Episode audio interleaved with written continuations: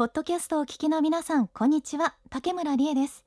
ここでは、北陸放送でお届けしているラジオ番組、木曜日のブックマーカーの一部、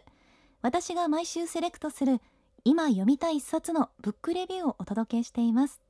のんびりリラックスしながら聞いていただけると嬉しいです。それでは、どうぞ。もくもく読みたい今日の一冊、木ブック。今日は日経 BP から出ています。荒木博之さんの世界失敗製品図鑑をご紹介します。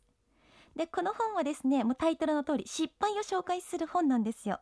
世界中のもう様々な企業が挑戦してで失敗したプロジェクトを紹介するものでしてそれがどんな経緯で立ち上がったどんなプロジェクトなのかあるいは商品なのかってことですね。でどのようにして失敗したのか。そしてそれはなぜ失敗したのかという3つの視点で分析しています。でこれ目次でですねざっと見てみますと例えば Google の Google プラスとかあと任天堂の WiiU とかあとセガのですねドリームキャスト懐かしくないですか？私世代なんですがセガのドリームキャストとかあとソニーのアイボとかまあ、そうですね。名前聞いたあそういえばあったよねって思うようなものがたくさん並んでたんですけれどもこうそうそうたる大企業がこう大規模に展開したにもかかわらず残念ながら一般に広まらなかったり、まあ、利益を上げられなかったりしてこう失敗に終わった例が並んでます。だからえ Google もなんか失敗することあるんだみたいなそんな感じの驚きも私はあったんですけれどもちょっとですね具体的にご紹介したいんですが一つ例挙げますとユニクロです。あのユニクロってあのお洋服のユニクロですけれどもそのユニクロが食品業界野菜事業特に野菜ですね。ベジタブルの野菜に参入しようとしていたことってあの皆さんご存知でしょうか？覚えてらっしゃいますか？あのユニクロを展開するファーストリテイリングが2001年にもうあるこうプロジェクトを発表するんですけどそれがこうアパレルそのユニクロのお洋服とかで培ったノウハウを農業にも取り入れてで独自の野菜ブランドを作ることを発表してるんですね。でそれが、まあ、すごくどういったプランなのかっていうとあのユニクロが作る洋服ってもう製造も販売ももう全部自分のところでやるっていう自分たちでいいものを作ってもう流通とかももう全部自分たちでやってそれを売り切るんだっていうそういったオペレーションで無駄を省いたスタイルそれがあれだけの、まあ、安くていいものを買えるねっていうあれだけのヒットを生んだっていう背景があるんですね。でそのなんかこう流通スタイルといいますかそのスタイルを農業にも取り入れることができれば品質の高い野菜をこうお客様に安く提供できるんじゃないかっていう狙いがあったそうなんですよ。でやっぱりそれってですねあのこの野菜ってこう市場に出るまでにたくさんの人がその工程に加わる分やっぱりロスと無駄も多いそうなんですね。だからユニクロのノウハウがあればその無駄を省けるっていうそういった目論見のもと。2002年インターネットで各家庭に野菜をお届けするブランドスキップっていうものをスタートさせるんです。で最初はあのユニクロが野菜よみたいな感じで注目度も高くてでこの登録する会員数も多かったそうなんですね。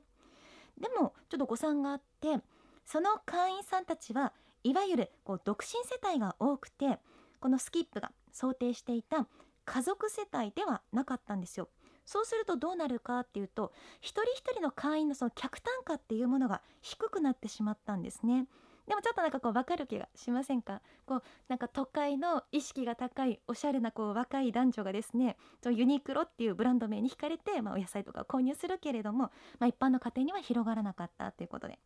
でそれで言うと利益がですね2003年6月期の売上高は計画の約半分6億5000万円。経常利益は9億3000万円の赤字。黒字化には程遠い状態だったということで。でそこで困ったスキップはですねそれまで都内とか関東地方に限定していた会員を本州とか四国まで広げて会員の拡大を図ることにするんですね。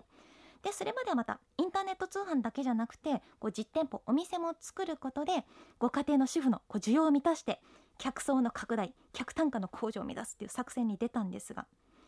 実はですねその背景ではスキップはですね致命的な問題を抱えていたそうですそれが欠品問題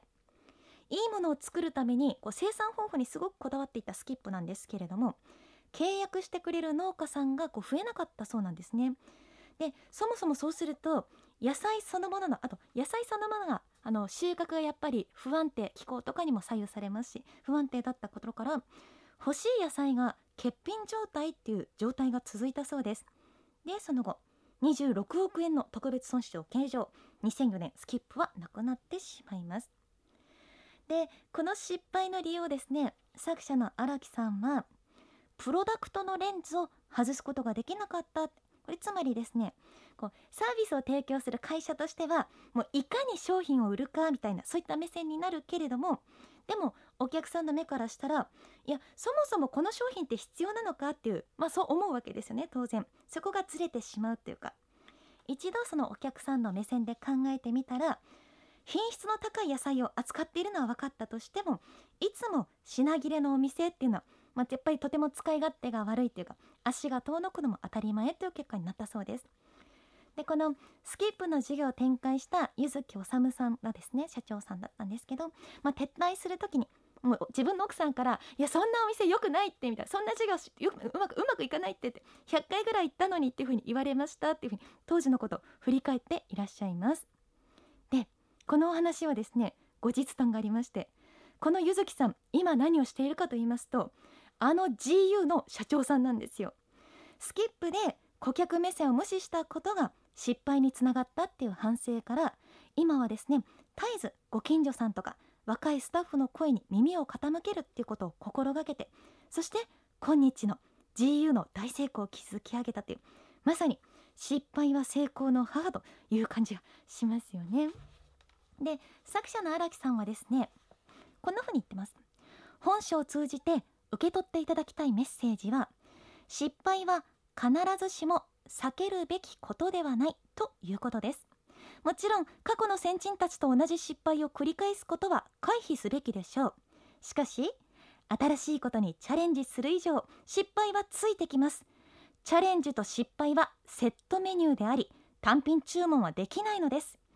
実際に本書を読んでいただければわかる通り取り上げた著名な企業たちは手痛い失敗を経験しながらもその失敗を教訓に変えて今日の成功へとつなげていっていますということです。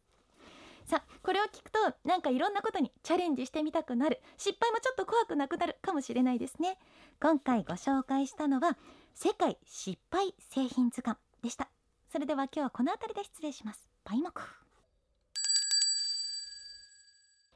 いかがでしたか？面白そうって思っていただけたでしょうか？慌ただしい毎日の中でも素敵な本との出会いがありますように。それではまたお会いしましょう。竹村理恵でした。